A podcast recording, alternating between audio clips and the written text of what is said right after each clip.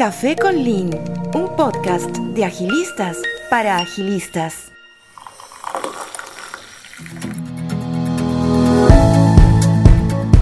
Hola y bienvenidos a Café con Lean, un podcast de agilistas para agilistas, en donde episodio a episodio contamos con invitados líderes serviciales de la comunidad en agilidad y conversamos libremente tomándonos un café. Soy Jaime Yáñez, host de este espacio, y en este episodio tenemos como invitada a Silvia Alcalá desde Puerto Rico. Silvia es consultora en agilidad. Silvia, gracias por ser parte en este podcast y sobre todo en este episodio. Estamos realmente felices de contar con tu presencia. Silvia, hablemos, ¿cómo iniciaste tu camino en agilidad? Pues, hola Jaime, gracias por la invitación de estar compartiendo en Café con y además saludos y vibras positivas a los que nos están escuchando en estos momentos. Yo comencé primero en lo que es la tecnología referente a programación de sistema y transformación digital en el 2012 en una pequeña compañía local que desarrolló un producto de récord médico electrónico.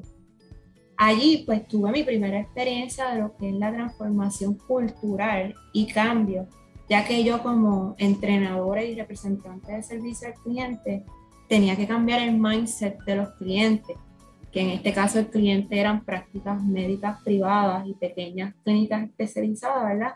Tenía que cambiar su mindset de documentar en papel a un sistema electrónico. Mi foco en ese momento era más en el cliente y en la transformación más que en el desarrollo de la tecnología, ya que lo único que yo conocía en ese tiempo de tecnología o de ese producto era que se tardaba un release muchísimo tiempo en salir pues con el tiempo, pues estando en la calle, implementando transformación, logré recuperar, recopilar mucha data del cliente y de nuestra propia experiencia viviendo en cómo, viendo cómo el sistema se estaba realmente utilizando.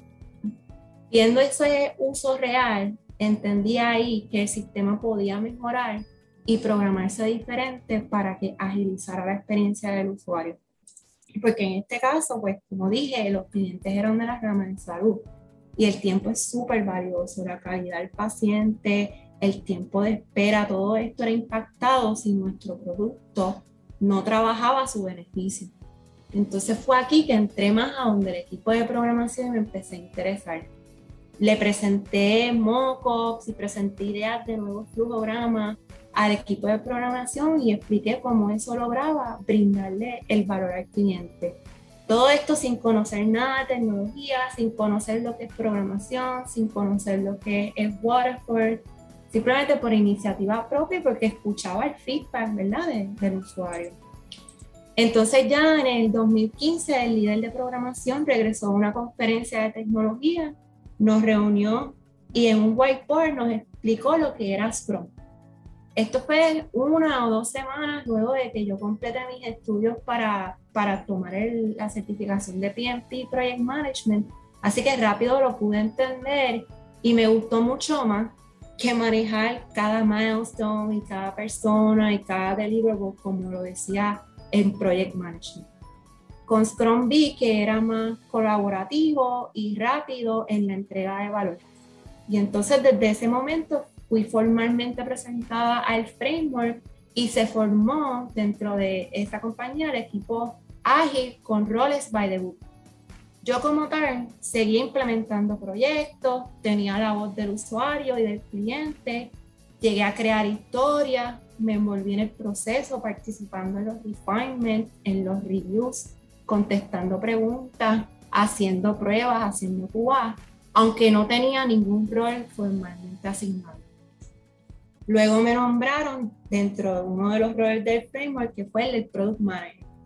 Y bien, como lo es ágil, de rápida implementación y de adaptación al cambio, pues se me comenzaron a abrir más oportunidades y fui reclutada por una compañía más reconocida aquí en la isla que trabaja en, en tecnología y me reclutaron como Scrum Master. Aunque yo no había ejercido ya mi experiencia de la transformación en los proyectos, manejando esas implementaciones, manejando equipos, entendiendo lo que eran reviews, entendiendo lo que eran los refinements, pues me contrataron como Scrum Master. Ahí con la ayuda de grandes mentores y coaches, entré más en lo que era ser un facilitador más que solo un coordinador de proyectos y lo que es ser más un líder servicial. Eh, no era nada diferente a lo que ya llevaba los pasados cuatro años haciendo, pero ahora tenía un nombre más oficial y un framework en lo que es la agilidad. Y desde ahí comenzó mi, mi, mi journey dentro de ser un Scrum Master y un coach. Excelente, Sil. Y qué bonito estos cambios de sombrero, estos cambios de roles que mencionas. Y además el mismo viaje, ¿no? De repente desde un enfoque eh, pues a proyecto y ahora a producto. Y mencionaste algo eh, eh, bastante interesante también, que es el tema del Scrum Master y qué hace o, cómo se desempeña este rol. Sí, y en línea con esto, ¿quién es y qué hace un Scrum Master? Pues Scrum Master es un rol de facilitador del equipo. Eh, se puede parecer a lo que conocemos o nos podemos creer a lo que conocemos tradicionalmente como project manager, pero es con otro sabor completamente. Porque como hablé en mi experiencia, sí utilizamos también como Scrum Master muchos sombreros. El principal pues de facilitador, pero un Scrum Master usa diferentes técnicas dentro de la facilitación para ayudar que el equipo logre sus objetivos. Es un líder servicial identifica oportunidades de mejora, las trae a la luz y guía al equipo a buscar sus propias soluciones, ¿verdad? Que le funcione a ellos mismos, más que imponer unas ideas. También Scrum Master educa en los procesos a seguir dentro de la, del framework, en su sombrero de trainer, le da coaching al equipo, enfocándose en sus necesidades particulares o a un momento, ¿verdad? Porque estamos constantemente cambiando por iteración y en una iteración pueden estar ocurriendo unas cosas que en la próxima no pasaron. Pues identificar esos momentos es parte y traerlos a la luz es parte del rol del Scrum Master. También un defensor del equipo, defiende a su equipo y el trabajo propuesto y maneja los cambios imprevistos de una forma que impacte lo menos posible a lo que ya el equipo se enfocó a hacer. Y a su vez, facilita la comunicación entre todos en el equipo y fomenta transparencia. Más en el día a día estamos pendientes que el trabajo es completado, que se logre ese objetivo y las metas y que busquemos cómo remover los impedimentos. Así que tenemos mucho sobre lo que es el Scrum Master. Así es, ¿no? Y mucho por servir. Mencionaste ese tema de liderazgo servicial y estar al servicio del equipo. Eh, como parte de tu rol, Sil, ese tiempo en, en este sombrero de, de Scrum Master, de facilitador, eh, ¿cómo pudiste identificar aquellos eh, quick hits o quick wins eh, para acompañar o incluso servir realmente al equipo? ¿Y cuáles serían? Pues una de las formas que a mí me gusta identificar es con el uso de la retrospectiva. ahí usamos en práctica la facilitación de, de, la colaboración entre las personas. Tenemos, le damos la voz a los, a los del equipo, ¿verdad? A que nos digan dónde hicimos las cosas bien, dónde fallamos. Y eso lo podemos hacer dentro de un equipo como tal, en sus interacciones, pero también lo podemos expandir cuando trabajamos con muchos equipos. Si tuvimos que colaborar con diferentes equipos, podemos unirlos nuevamente y volver a hacer una retrospectiva y ver cómo eso funcionó. Y utilizando ese feedback, ¿verdad? Recibimos, recopilamos data más bien cualitativa, ¿ves? Porque escuchamos en el tono de voz del equipo, escuchamos en su participación, si lo que pusimos en práctica, que sacamos de una retrospectiva anterior, funcionó o no. Así que ese es un, un, un buen una buena técnica donde recopilar esa data y ver si estamos haciendo un buen trabajo o no. La importancia del momento, ¿verdad? El momento en la facilitación. Súper, sí. También mencionaste que pues eh, estás ahora en un rol eh, como haya el coach, ¿correcto? Sí, como un release training engineer, más bien como el Scrum Master de los Scrum Masters. Excelente. Y sí, ahí tengo una curiosidad, ¿no? ¿Cómo es esa transición entre el rol del Scrum Master hacia el rol del Agile Coach? Pues en mi experiencia yo entiendo que la transición se da con las experiencias aprendidas y un poco orgánica, aunque sí tiene sus diferencias, ¿ves? Me explico. Ya como hemos hablado de lo que es el Scrum Master y tenemos mucho sombrero de coach y facilitador, ¿verdad? Eso lo, esa experiencia la adquirimos mientras vamos trabajando, pero está en ti es recopilar esas experiencias. Yo puedo llevar un año, un año y medio como Scrum Master y en cada iteración buscar mejorar y voy creando más experiencia versus yo puedo llevar cinco o seis años y trabajar las cosas by the book y no hacer un cambio, ¿no? Así que esas experiencias que uno va adquiriendo te va a ayudar en la transición porque al ser un coach, o en este caso, en mi caso, que cambié lo que es un Release Train Engineer, lo que cambié fue la audiencia, pero no lo que hago, ¿no? En vez de estar enfocada yo en el momentum del equipo al cual yo estaba asignada como Scrum Master, tenía dos equipos, era más fácil enfocarse en ellos, pero ahora me estoy enfocando en el colectivo, en el colectivo de todos esos grupos que trabajan juntos, más con los líderes de ese, de ese equipo los líderes de la empresa o los líderes del proyecto como tal, como yo trabajo con consultoría, ¿verdad? El líder de ese proyecto grande, trabajamos con diferentes audiencias, pero seguimos haciendo lo mismo, así que si los retos son más grandes, si los momentum son más, puede que los impedimentos sean más, pero en fin, usamos las mismas destrezas que hemos aprendido siendo Scrum Masters. Interesante, sí. Y además súper en línea con lo que venimos indicando en este podcast, en la comunidad Agile Coaching Club, ¿no? De que en sí no hay una diferencia entre un Scrum Master y un Agile Coach. De hecho, eh, todos ejercemos estos cuatro sombreros, ¿no? Facilitador, entrenador, coach y mentor.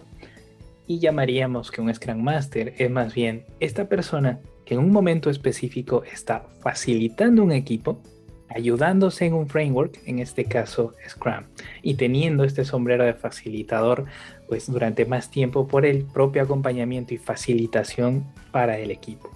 Agile Coach tiene estos cuatro sombreros, pero los usa de forma contextual y de repente en un momento, eh, pues como tú mencionas, eh, tal vez con más equipos, ¿no? Entonces, la única diferencia, sí, vendría a ser, eh, pues, qué sombrero nos ponemos más tiempo. Un Scrum Master está facilitando más a un equipo en un marco, mientras que un Agile Coach usa los cuatro de forma contextual para uno o más equipos y, pues, obviamente, la organización. Sí, y en tu experiencia, ¿qué consejos tienes para pues este, este cambio de sombreros? ¿Cómo acompaño, no? Primero, mi sombrero de facilitador y cómo acompaño al equipo de esa forma y qué hago para transicionar ahora más bien a un rol que contextualiza estos cuatro sombreros, coach, mentor, entrenador y facilitador. Pues vuelvo y sigo recalcando lo importante que es reflexionar en ti mismo, buscar tu área, identificar dónde estás haciendo las cosas bien, dónde estás haciendo las cosas donde puedes mejorar. En el contexto de facilitación, estar preparado, estar preparado hacia qué es el objetivo que quieres brindar cuando tienes una grande audiencia. En el caso mío, trabajando el framework de SAFE, pues hay oportunidades donde tengo todo el tren, todo el equipo que puede caer dentro de 100 a 125 personas. Es importante estar preparado en esa facilitación, que logremos nuestro objetivo, que vayamos con inputs importantes, que saquemos los outputs que queremos de esa facilitación. Como coaching, importante eh, que conozcas a tu audiencia, ¿ves? que no tengas miedo a fallar, pero que conozcas a tu audiencia y sepas cómo vas a poder guiarlos a mejorar. También en la transición, que no tengamos miedo, porque ya nosotros éramos Scrum Master, ¿no? Y ya llevamos facilitando con tiempo, así que si no conoces a ese equipo, entra un poquito más con ellos para que los puedas guiar. En cuestión de entrenamiento, identifica dónde están las áreas más importantes que el equipo necesita adiestrarse y ahí pues enfócate en, ese, en esos temas mejores. En el área de mentoría, cuando veas que hay conflictos entre equipos, busquen la mejor forma en que ellos mismos puedan traer alternativas para mejorar esa situación, ¿verdad? Y pues siempre estar preparado es bien importante, estar preparado y conocer tu audiencia. Excelente, sí. Y con respecto a las trampas, ¿qué debemos de tener en cuenta? ¿Cuáles serían esos pitfalls a los que uno puede caer en esta transición? Pues importante tener la mente abierta, ¿verdad? Para evitar que caigamos en seco o vallas o imponer nuestro, ¿verdad? Nuestro, nuestro, nuestro propio ego este, nuestro camino. Así que hay que estar primero claro con uno mismo y estar con la mente abierta. Eh, otro pitfall puede ser que nos alejemos del feedback, ahí yendo con el ego, porque a lo mejor estoy haciendo las cosas mal y no quiero que me lo digan, porque yo siento que estoy haciendo las cosas bien. Así que no dar feedback puede ser una trampa. El feedback es bien importante, ¿verdad? No solo darlo, pero recibirlo para conocer dónde están esos pinpoints del equipo o de uno mismo.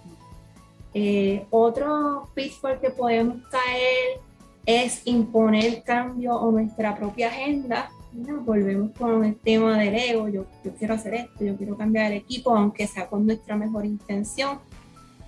Pero dentro de todo, no escuchar al equipo, no escuchar sus necesidades es algo que nos deberíamos de alejar también. Y dentro de uno mismo en lo personal, alejate de lo que es el imposter syndrome, ¿verdad? Tú lo puedes hacer, entiende que estés haciendo las cosas bien, tú tienes las destrezas para facilitar y dar coaching. Así que no importa lo que se pase en tu camino, no olvides cuál es nuestro fin, que es facilitar y, y llevar armonía y ser empático. Excelente, sí. Me, me llamó mucho la atención cuando mencionaste la importancia del feedback. Con respecto a esto, ¿sí tienes algún modelo, técnica que puedas compartir? Pues tenemos lo que, volvemos a lo que es la retrospectiva de una buena técnica, pero también hay técnicas que podemos utilizar, por ejemplo, si estamos facilitando un evento, al final del evento podemos tomar unos 5 minutos, 6 minutos y utilizar herramientas como los Jamboards o los whiteboards virtuales y podemos abrir al público que nos diga, ok, ¿qué de este evento observamos? ¿Verdad? Eh, ¿Cómo nos fue este evento a base de tu observación? Y podemos dejar que, que la audiencia nos, nos dé ese feedback de cómo observaron, cómo fue esa facilitación. Luego puedes también ver lo que a base de esa observación ¿qué entiendes que pudo haber ido, haber sido diferente o haber sido mejor? Y ahí también damos la oportunidad a que las personas ahí presenten ese feedback. Y luego de eso puedes preguntar una tercera pregunta en que a base de lo que observaste y en lo que pudimos hacer mejor, ¿qué impacto dejó en ti, verdad? O dejó esa facilitación. Y esto puede ser un evento que facilitamos de adiestramiento, pero también puede ser un momentum, como hablamos del equipo, puede ser un momentum que pasó, ¿no? Así que si en un momentum de la iteración tuvimos una alza en defecto y de problemas en producción, podemos tener esas preguntas al equipo, decir, ¿qué observamos dentro de todas esas fallas en producción y defectos? A base de esa observación, ¿a dónde llevamos y qué impacto nos causó. Así que haciéndonos esas tres preguntas, involucrando al mismo equipo a que te dé las contestaciones, es una buena técnica de recibir ese feedback. Qué potente, ¿no? Las preguntas poderosas y su importancia, no solamente en el coaching, incluso en la facilitación, ¿no? Ahí puedo añadir, sí, también la importancia de hablar limpio. Eh, entender que un equipo necesita lenguaje limpio, ¿no? hablar siempre en evidencia, en inferencia, en impacto. Y una vez se te da esta forma comunicacional, puedes ayudar desde la facilitación, por ejemplo, a una indagación apreciativa, a una indagación más potente por medio de preguntas, como mencionaste, para sacar más información y que esta mejora continua ocurra, basándose en un feedback que no solamente fue oportuno, sino también fue limpio. Y eso definitivamente trae construcción al equipo. Interesante, sí, también eh, lo que mencionabas del momento, de que esta es una transición en donde hay que ponerle un ojo al ego, ¿no? Y es algo que también hemos visto a lo largo de eh, múltiples acompañamientos a transformaciones ágiles como Agile Fan, como consultora, ¿no? A veces estas transiciones también acarrean un ego, ¿no? O una sensación de que pues ser Scrum Master es inferior a ser Agile Coach o que el Agile Coach es el jefe de los Scrum Masters, ¿correcto, Sil? Y pues esto no, no es así, ¿no? Estamos hablando de que somos uno, estamos en el mismo camino, un Scrum Master nada más está contextualizado de una forma, el Agile Coach de otra. Eso también es importante recordarlo. Sil, dos preguntas finales, qué rápido está pasando el tiempo. La primera, ¿qué consejo tienes a las personas que te están escuchando? que quieren iniciar o continuar su camino en agilidad o en Agile Coaching? Eh, a los que entraron a un rol por primera vez en agilidad, bienvenido.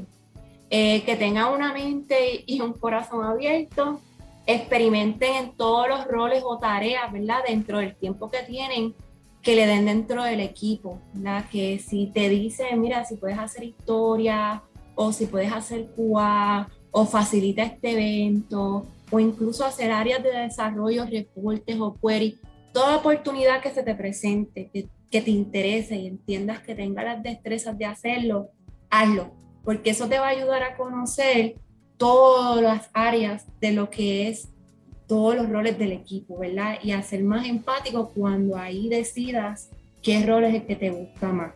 Vas a tener experiencia propia de, cómo se siente un BA, o cómo se siente un QA o cómo es facilitar. Así que no le tengas miedo a aprender de todo. Es siempre edúcate, toma certificaciones porque las mismas aprendes a cómo se trabaja en agilidad, destreza, técnica, la importancia de, de ceremonia, ¿verdad? Y nos dan mucha idea o mucha ayuda a cómo manejar los equipos. Al igual, aprende de otros roles aprende de otros maestros que se te presenten en tu camino. Y que estos maestros no solo son los que te facilitan un curso, ni tampoco son otros coaches o otros pro masters, sí lo son, pero tus maestros también pueden ser un pitfall o una mala experiencia, o un líder que fue bueno, o un líder que no fue tan bueno.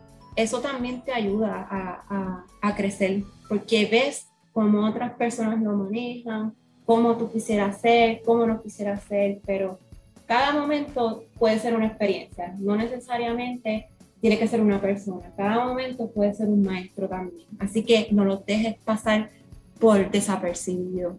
Y por último, pues cree en ti, sé empático y, y sé servicial. Importante ser servicial. Eso, sin liderazgo servicial no hay, ahí hay coaching, ¿no? Y reconociéndonos caminantes, servidores, estar al servicio de, es lo que en realidad nos potencia y nos ayuda también a trabajar con el ego. Y sí, la última pregunta. ¿Qué consejo tienes para las personas que también te están escuchando, pero que tienen a cargo una transformación ágil o más bien son tomadores decisionales en compañías que están iniciando o continuando este camino en agilidad? Le, les diría que confíen en el proceso, que confíen en la agilidad porque la agilidad está aquí para quedarse y que habemos un gran grupo y una gran comunidad que está aquí para mejorar, que en fin, todo esto es para mejorar no solo los productos que sacamos, la experiencia que estamos dando a los usuarios externos, sino cómo los que internamente estamos desarrollando esos productos y trabajándolos lo podemos hacer trabajando mejor como equipo, trabajando más colaborativamente, más rápido, sacando productos de valor que sí se puede, pero que hay que confiar en el proceso, porque lo que he visto es un poco de resistencia en la confianza tal vez en nuestra en nuestro framework de ser empático y ser servicial versus estar más en el micromanaging y en la jerarquía. Que confíen, que confíen que es una metodología que lo vean también como son los deportes, donde todos tenemos un rol importante dentro del equipo y todos somos valiosos. Así que confiar que estamos aquí para quedarnos con la agilidad. Excelente, Sil.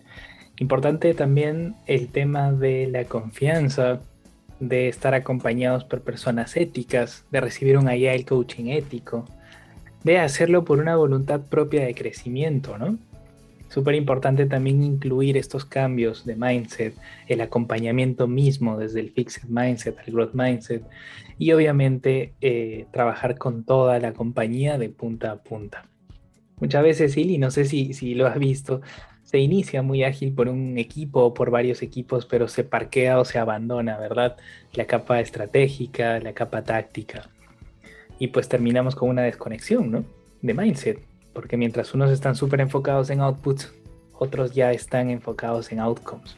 Y ahí es donde la transformación se convierte estética. Por eso que tu comentario me hace mucho sentido, ¿no? El tema de la confianza y también el dejarse llevar, ¿no? Mucho de esto, más allá de frameworks o métodos, es way of working, es bien pragmático.